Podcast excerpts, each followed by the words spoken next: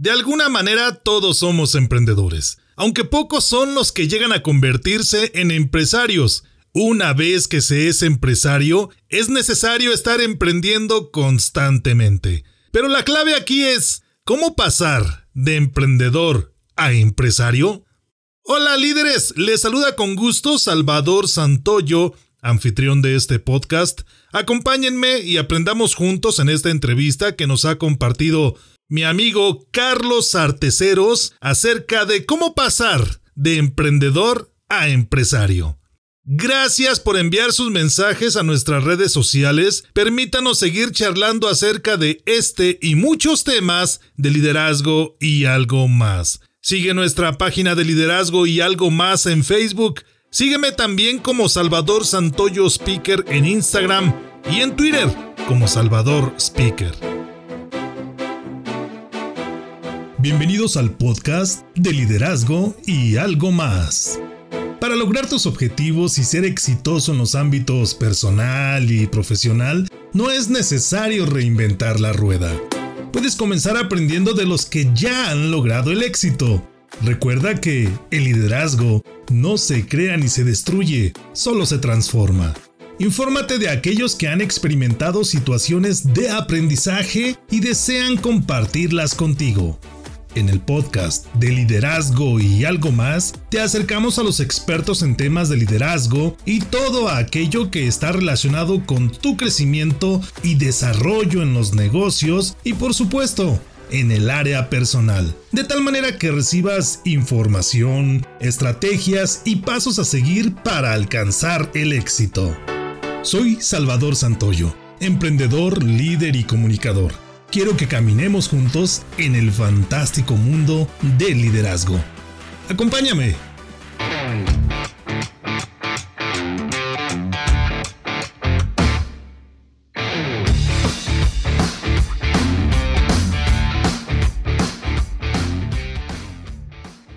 Amigos y amigas líderes, bienvenidos a De Liderazgo y algo más, un programa donde pretendemos entregarte herramientas para ejercer el liderazgo y por supuesto algunas otras circunstancias, experiencias que apoyen precisamente en el ejercicio del liderazgo. Hay una frase que te quiero compartir que demarca precisamente el objetivo o la sustancia de este programa. Recuerda que el liderazgo no se crea ni se destruye, simplemente se transforma, porque todos de alguna manera nacemos siendo líderes, pero tenemos que ejercitar esta habilidad de tal manera que logremos a través del liderazgo la trascendencia en este plano. Y hoy estaremos hablando de un tema muy importante que considero ha tomado relevancia en los últimos días. ¿Cuántos de nosotros no quisiéramos en estos momentos haber emprendido algún proyecto, haber emprendido alguna actividad nueva?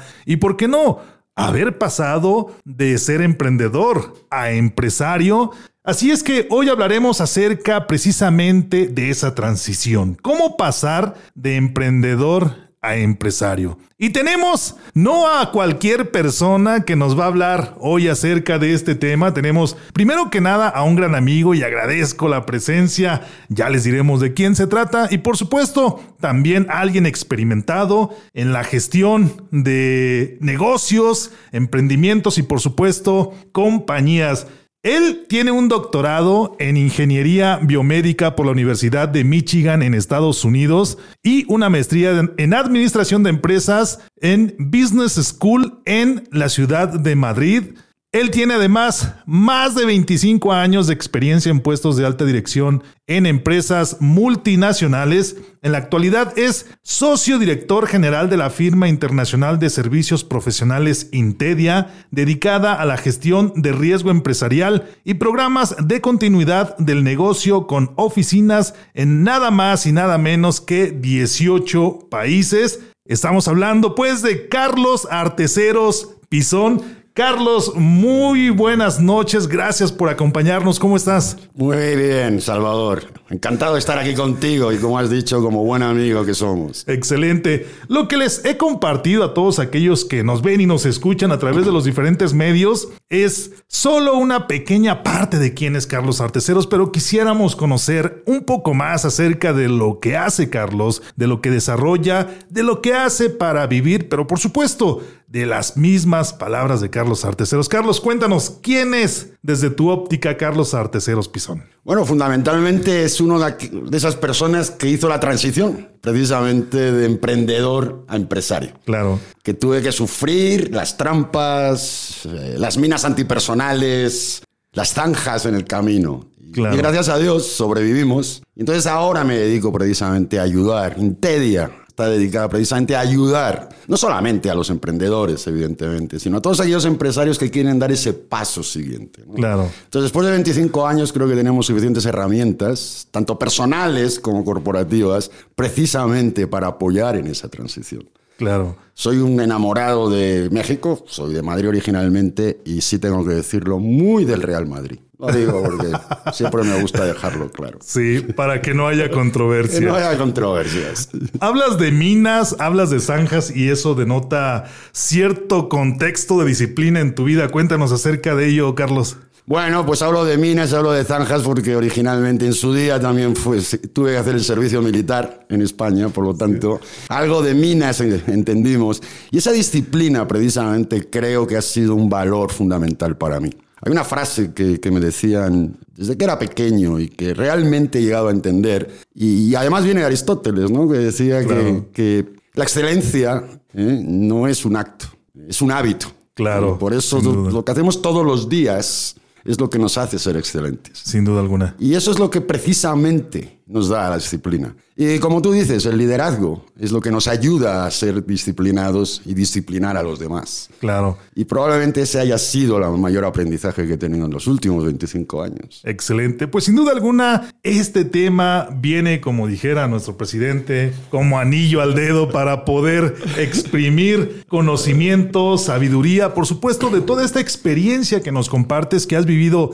Pudiera parecer que fuera del contexto del emprendurismo o del contexto empresarial, pero yo siempre he dicho que somos el producto de todas nuestras experiencias y estas experiencias en algún momento podemos echar mano de ellas en estos contextos de emprendurismo y empresariales. Así es que esta misma sabiduría que tú has forjado a lo largo de tu vida dentro y fuera de estos contextos seguramente ayudará a aquellos que nos ven y nos escuchan para encontrar un camino, una beta que ellos puedan seguir y alcanzar sus sueños personales, profesionales. Además, ¿cómo pasar de emprendedor a empresario? Y me gustaría primero que nada por conocer el punto de vista de Carlos Arteceros acerca de lo que es un emprendedor? ¿Cómo visualizas a un emprendedor en el contexto social o en el contexto económico actual? Pues mira, Salvador, la verdad que la palabra emprendedor ahora ya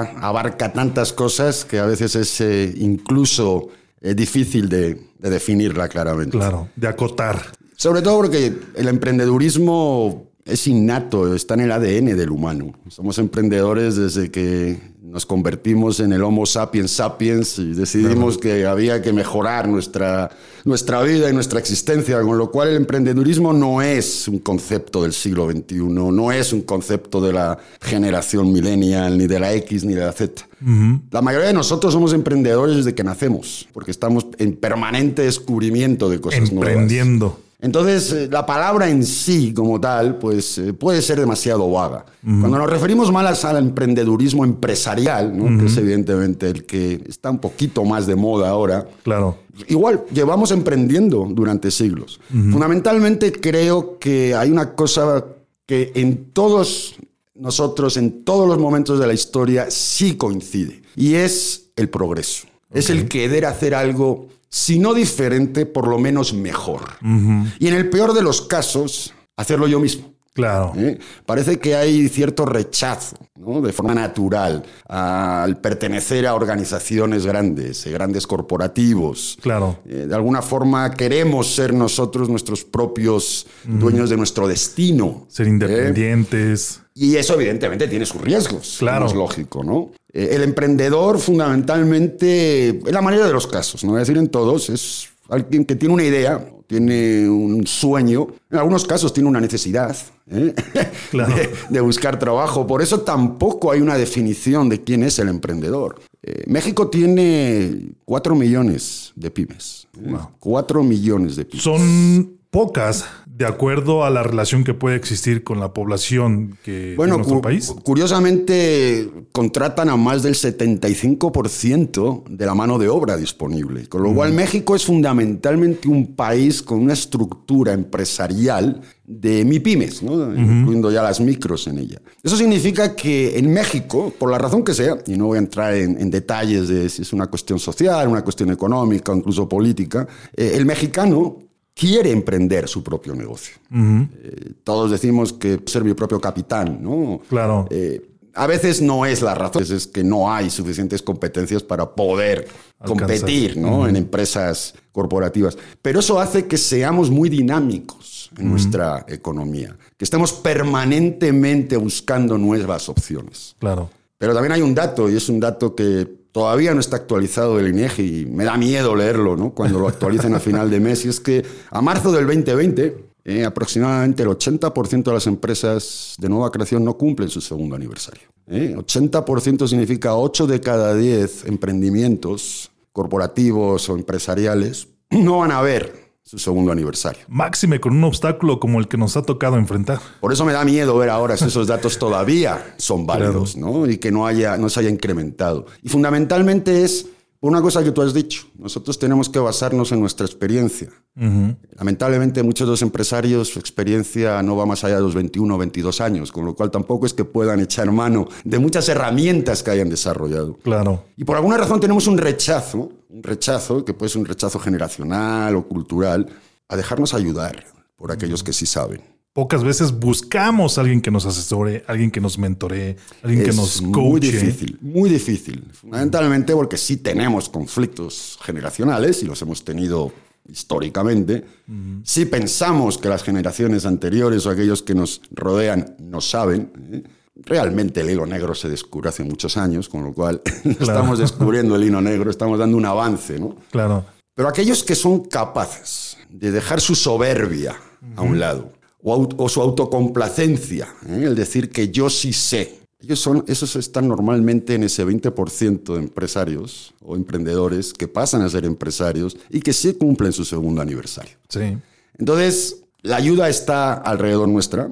Eh, lo único que tenemos que hacer muchas veces es alargar el brazo, alargar la mano y agarrarlo. Tener humildad y pedirla. Nada más que eso. Nada más que eso. La soberbia probablemente eh, es un aliciente para el emprendedor, pero también, como todo arma y de doble filo, puede ser nuestro mayor fracaso. Claro. Entonces sí debemos, como emprendedores, agarrar esas oportunidades que se nos brindan ¿eh? y que muchas veces no las tenemos porque la mayoría de las decisiones que tomamos, Salvador, las tomamos desde la posición del miedo, del desconocimiento. Claro. Y es algo que hacemos como humanos. Y nos da miedo tomar ciertas decisiones. Sin ninguna duda porque no conocemos. Claro. Y, hablábamos del miedo en un capítulo anterior, precisamente con Marisa Urrutia, para todos aquellos que tengan la oportunidad de escuchar nuevamente ese capítulo. Ahí hablamos de cómo el miedo en ocasiones puede ser una herramienta que nos eh, genere una conciencia en la toma de decisiones, pero en muchas otras es algo que nos puede paralizar y nos puede evitar tomar una, una, decisión. Hablabas de un aspecto muy importante, Carlos, que considero importante resaltar, valga la repetición. ¿El talento es suficiente para ser emprendedor? No, para nada. El talento probablemente, eh, y con toda franqueza, ¿eh? es un elemento relativamente importante. Porque el talento al final es una actitud, una aptitud. El talento es una aptitud que se puede generar, se puede ganar, incluso se puede atraer si no la tienes. Es la actitud, la es tu forma de ver las cosas, la que te va a permitir, si tú no tienes ese talento, ir a buscarlo. Es mucho más fácil conseguir talento externo que conseguir actitud externa. Rodearte de alguien que conozca más a fondo sin lo que ninguna quieres duda, hacer. sin ninguna duda. Mira, eh, el que no quiere no puede. Claro. y si yo no quiero ayuda, si yo no quiero rodearme de aquellos que sí saben, probablemente me voy a limitar a mí mismo tanto, porque a no ser que tengamos coeficientes intelectual por encima de los unos 170, 180, francamente, ninguno de nosotros está capacitado para poder decir eh, que yo soy una orquesta de una sola persona. Y si lo crees, pues estarás en ese 80% que lamentablemente no podré celebrar el segundo aniversario contigo. Lo dice Maxwell, la ley del tope. Sin ninguna duda, efectivamente, efectivamente. No vas a poder avanzar si no eres tú el que está avanzando primero. Sin ninguna duda. ¿eh? Y, y hay bibliografías, evidentemente hay las, las famosas leyes de Peter. Nosotros eh, eventualmente llegamos a nuestro máximo nivel de incompetencia. Es una cuestión puramente desarrollar. Y por lo tanto necesitamos ese influjo ¿eh? Claro. de nuevas ideas. Eh, has mencionado, yo soy genetista por, ah, por estudio, y, y, una de las cosas que, que, que, la genética nos enseña y que es muy aplicable al mundo de la empresa es fundamentalmente que solamente cuando somos capaces de incorporar nuevos pools genéticos, uh -huh. es que la raza mejora. Claro. Entonces la endogamia es lo peor que podemos hacer. Uh -huh. Lamentablemente la mayoría de nosotros cuando iniciamos un negocio somos endogámicos. Uh -huh. Lo hacemos todo hacia adentro, no vemos el mundo exterior, no creemos que el mundo exterior nos, nos entiende, cosa que francamente, bueno, pues es un poquito soberbio, ¿no? Claro. Y eso es lo que nos hace no tener éxito, sin ninguna duda. Talento es importante mucho más, mucho más es las ganas de hacerlo bien. La actitud. Sin ninguna duda. Excelente. Y hablando aquí y aterrizando en ejemplos prácticos, ¿qué éxito se le puede asegurar a una empresa que no se abre, y hablando más en estos tiempos que estamos viendo, que no se abre al mundo virtual, que no tiene una puerta, una ventana al mundo virtual por la cual pueda exponer sus productos, exponer sus servicios, compartir todo aquello que realiza difícilmente por medios tradicionales se podrán lograr los resultados que se están buscando, porque como tú lo mencionas, eh, por mucho talento que tengas, por mucha calidad que tenga tu producto, si no te abres ante el, o en los canales de comunicación adecuados hacia el exterior, difícilmente vas a poder llegar a aquellos que tienen la necesidad de tu producto. No, sin ninguna duda. O sea, nosotros tenemos que operar en un contexto, el uh -huh. que sea, ¿no? Y en este caso es un contexto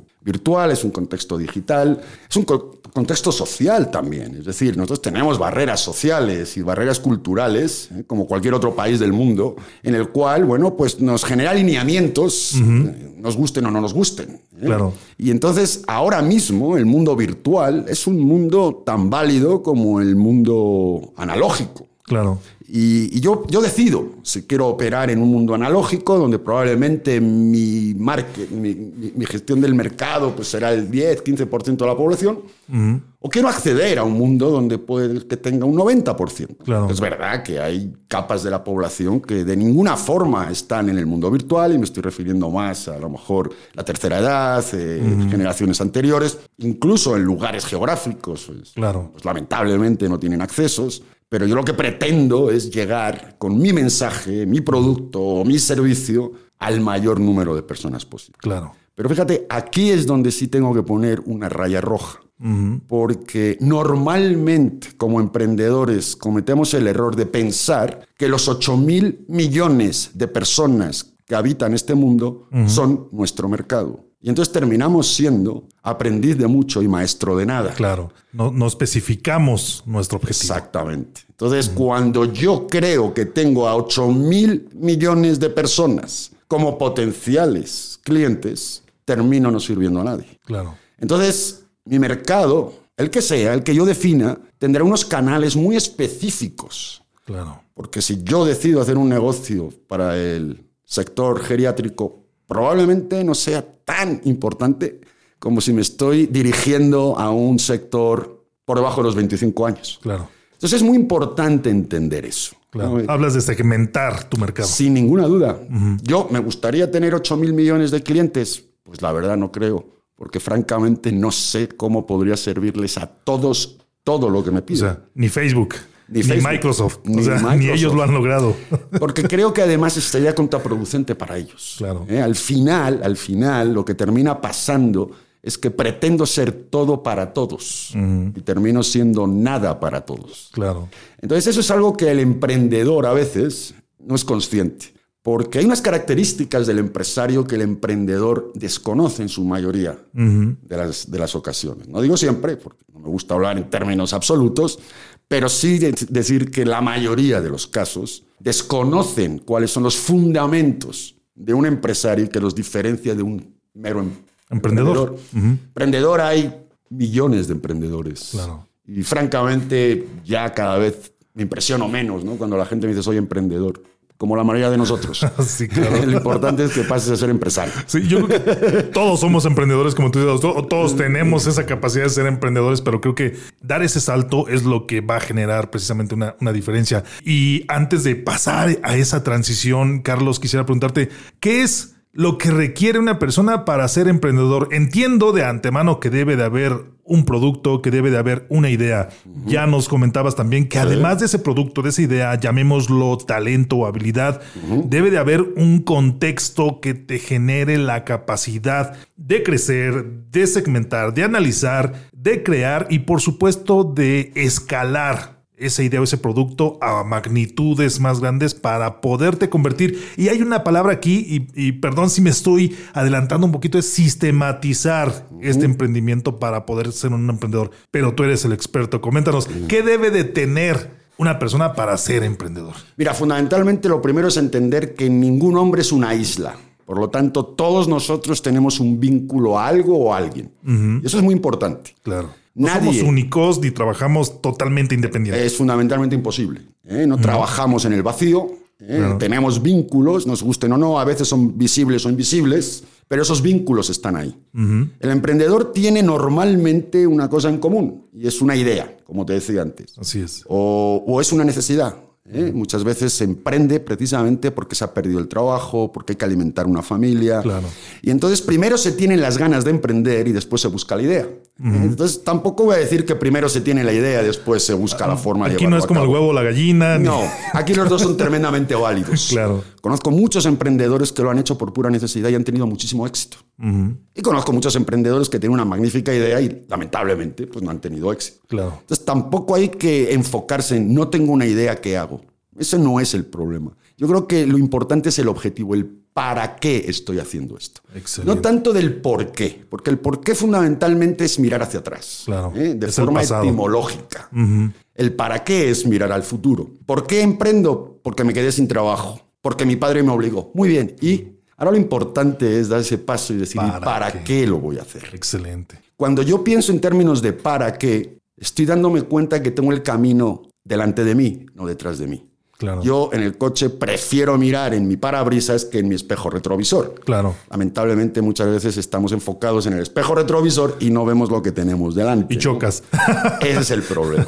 Porque además te voy a decir una cosa y antes de, dejarte es, muchas veces se dice, hablamos de suerte. ¿eh? Mm. Y, realmente la suerte es, eh, es la coincidencia de oportunidad y conocimiento. Claro. ¿eh? Eh, de hecho, yo me he dado cuenta con la edad que tengo que cada vez que cuanto más sé, más suerte tengo. Oye, qué casualidad, ¿verdad?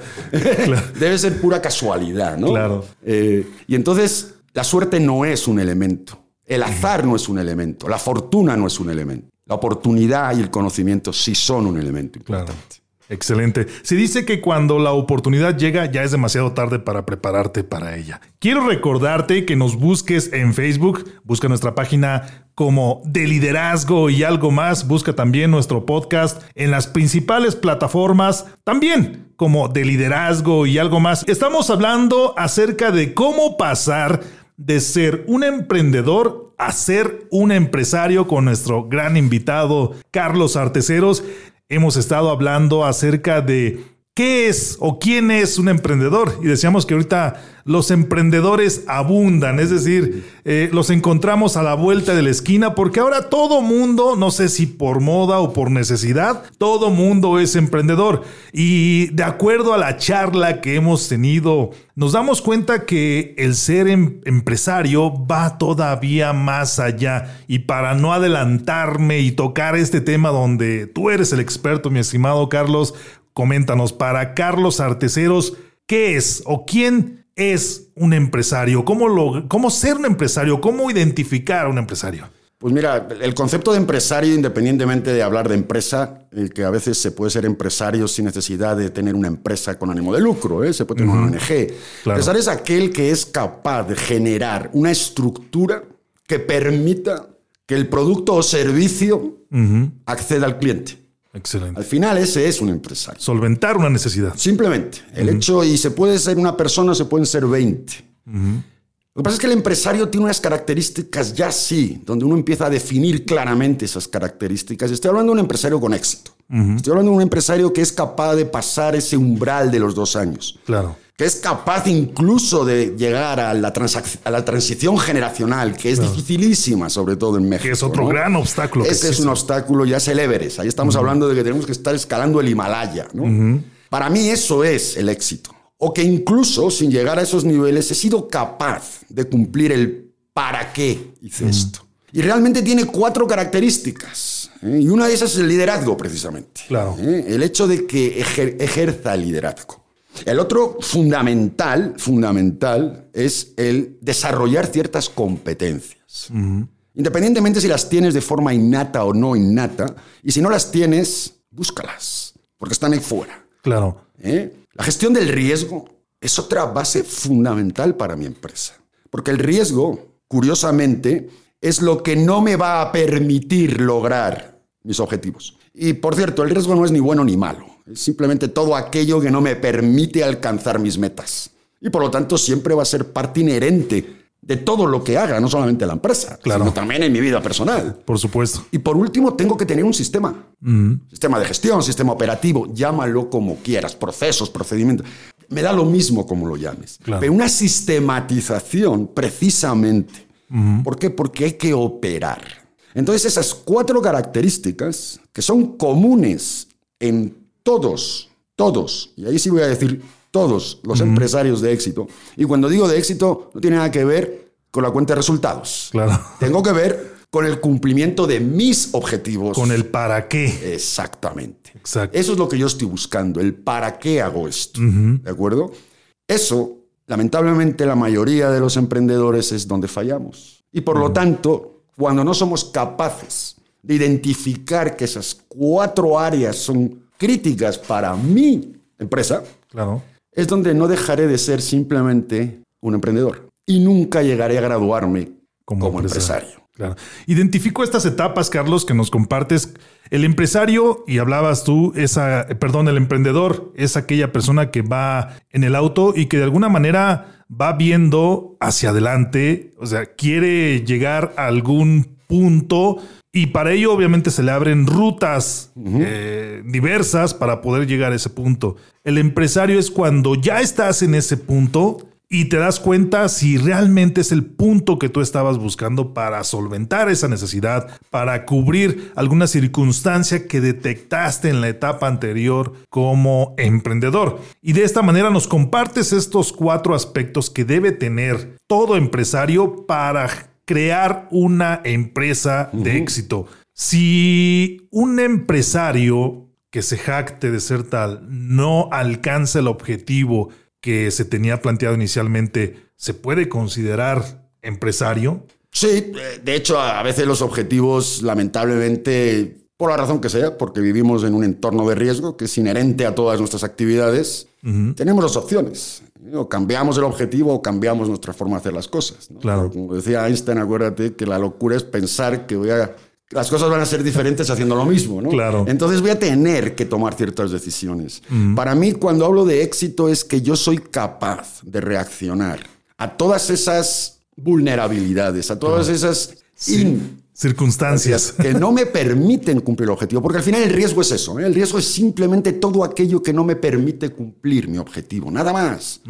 ¿Eh? No hay bueno ni malo, grande ni poco. Entonces, como empresario, yo sí tengo que planificar, porque francamente, francamente, la mayoría de nosotros no planificamos el fracaso. Claro. Pero sin ninguna duda, sin ninguna duda fracasamos si no planificamos. Claro. ¿Eh? Eso es sin ninguna duda. Entiendo. Todo emprendedor puede llegar a ser empresario y todo empresario puede comenzar como emprendedor porque entiendo que dependerá mucho de la personalidad, eh, valga la repetición, de cada persona. Quizá algunos se sienten más cómodos simple y sencillamente siendo emprendedores. Es creando, creando, creando y habrá quienes se sientan mejor en un mundo donde se, se mantenga, donde se estandarice, donde se automatice, es decir, siendo empresarios. La pregunta es, ¿todo emprendedor puede llegar a ser empresario o todo empresario puede comenzar desde ser emprendedor o habrá circunstancias donde ellos se sientan más cómodos? Hombre, la mayoría de los, em- de los eh, empresarios en su origen han sido emprendedores. Y digo la mayoría porque se puede dar el caso donde uno hereda la empresa, ¿no? Entonces Claro. no ha pasado por ese trámite de tener que haber emprendido.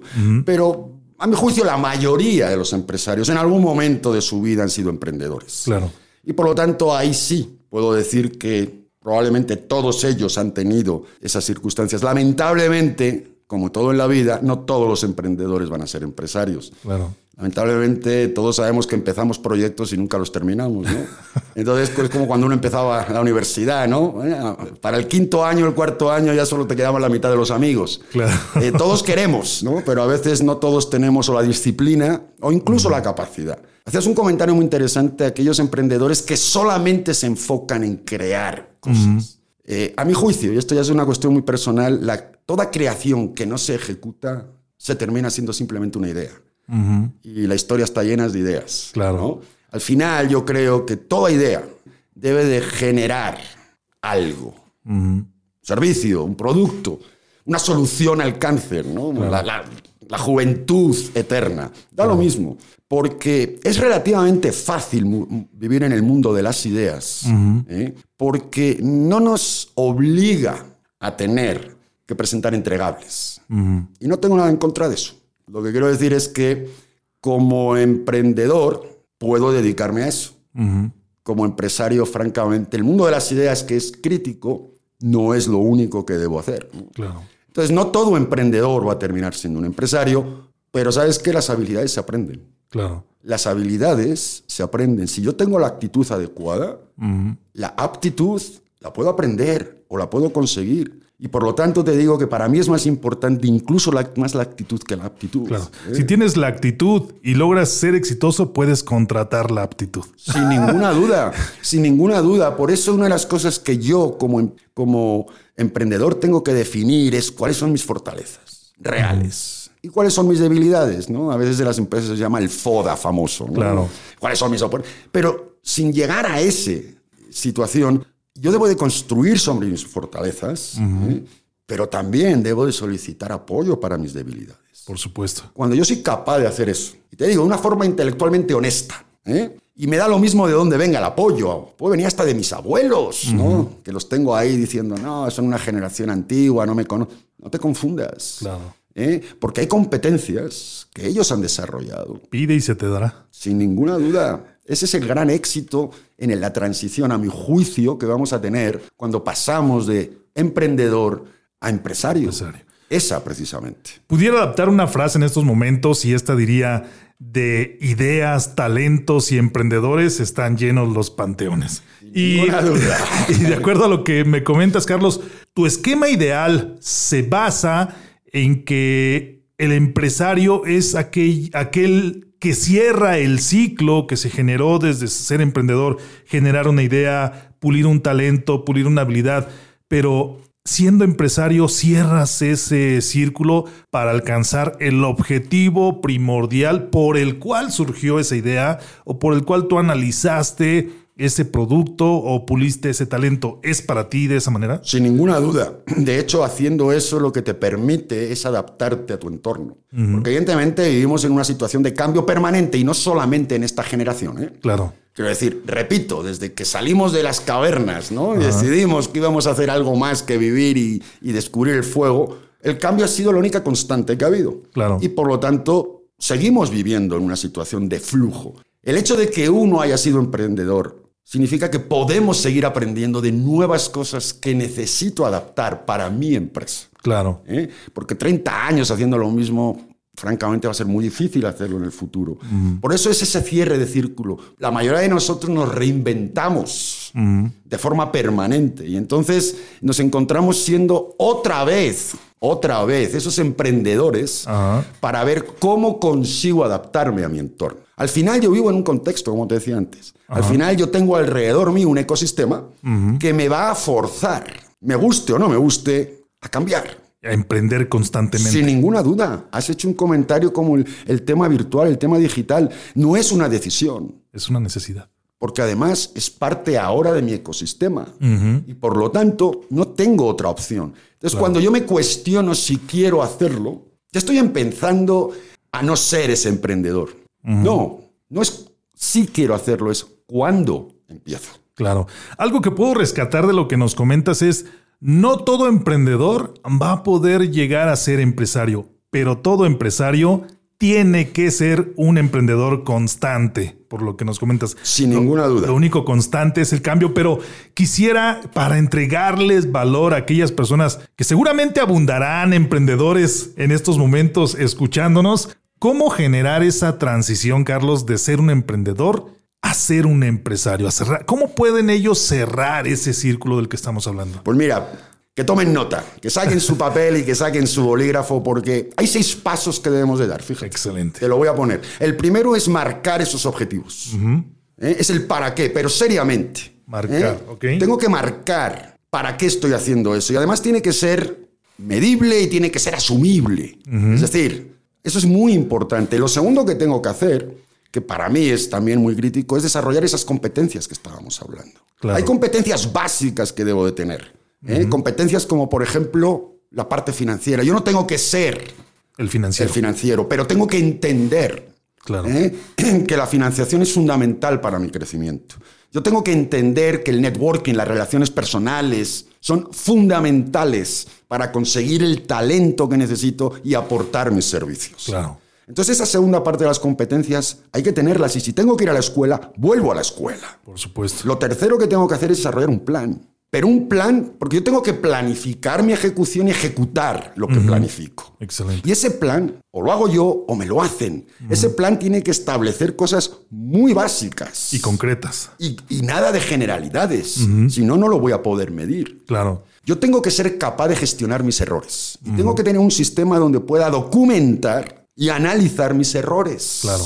Porque es la única forma en las cuales yo voy a ser capaz de aprender de ellos. Y una cosa muy importante, no me puedo hacer amigo de los errores. Claro. Los errores no son un elemento importante. Yo cada vez que escucho eso, bueno, me salió mal, pero aprendí. Hubieras aprendido muchísimo más si lo hubieras hecho bien. Claro. Porque cuando lo haces mal, aprendes a, bueno, de esta forma no debo hacerlo. Pero todavía no has aprendido cómo hacerlo. La manera correcta de hacerlo. Cuando lo haces bien, has aprendido la forma de hacerlo bien. Claro. Entonces yo no quiero hacerme amigo de los errores. Simplemente los quiero documentar y los quiero analizar. Ahora que si suceden, bien, ahí se quedan. Pero documentalos y analízalos. No dejes que esa oportunidad se te escape, porque como mínimo aprende algo. Claro. No vas a aprender muchas veces, pero algo debes aprender. Mínimo a no tropezar nuevamente con esa Mira, piedra. ¿sabes qué? Tengo 999 formas de, de inventar un foco, ¿no? Como nos decían. sí. He descubierto 99 999 de cómo no hacerlo. Claro. Bueno, pues ya tú vas dándote cuenta.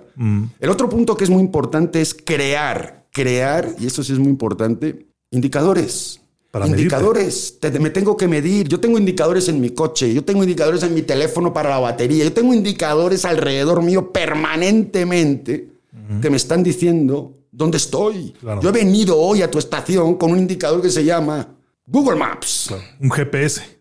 Porque me permiten llegar a eso. Y por último, hay que celebrar los éxitos. Claro. Compartir esos éxitos.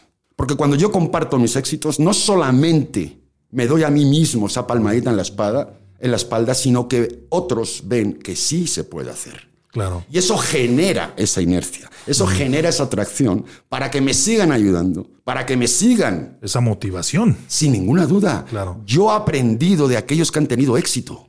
Yo también quiero hacerlo. Yo sé que se puede. Claro. Yo también debo hacer eso. Yo también debo ser ese faro ¿no? en, la, en la oscuridad, donde la gente dice, a veces no lo hacemos porque tenemos una cuestión cultural. No quiero ser echón, no quiero ser presuntuoso, no quiero ser presumido. Tiene nada que ver con eso.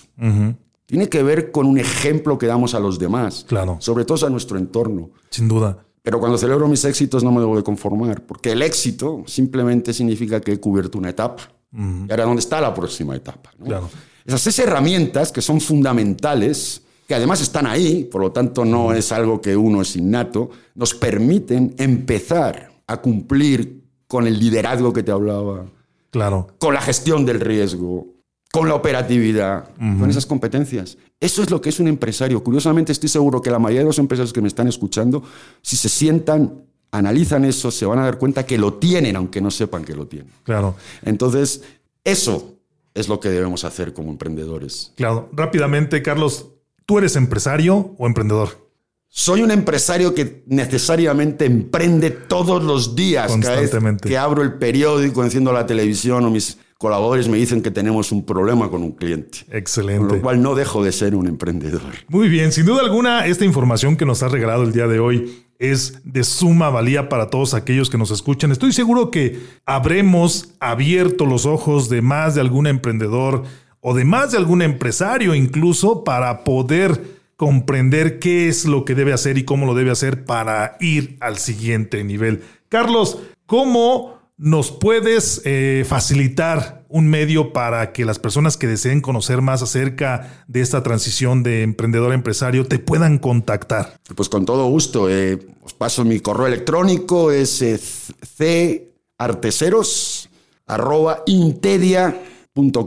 Excelente, o carteseros con el número uno arroba gmail.com. excelente. Y estoy en LinkedIn, estoy en Facebook a nivel personal, con lo cual sería un verdadero placer eh, apoyar a, todas las personas que, que se acerquen a nosotros. Excelente. Amigos, amigas, líderes, ya saben cómo encontrar a Carlos Arteceros en cualquiera de las plataformas donde él se encuentra para que le hagan alguna pregunta, alguna consulta acerca del tema que estamos tratando el día de hoy. Simple y sencillamente lo contactan y le dicen hashtag de liderazgo y algo más. Carlos, deseo saber más acerca de este tema y estoy cierto que Carlos les va a contestar y por supuesto les va a aclarar todas aquellas dudas que surjan. Amigos, recuerden por favor que me pueden encontrar en redes sociales como Salvador Santoyo Speaker, en Twitter como Salvador Speaker. De esa manera podemos estar en contacto y en una constante comunicación. Busquen también nuestra página de Facebook de liderazgo y algo más. También de la misma manera el podcast en las principales plataformas. Recuerden que el liderazgo no se crea ni se destruye, simplemente se transforma. Carlos, gracias por acompañarnos el día de hoy. Un verdadero placer, Salvador, a todos tus oyentes. Muchísimas gracias por compartir estos minutos conmigo. Gracias. Amigos y amigas líderes, gracias por acompañarnos. Adiós.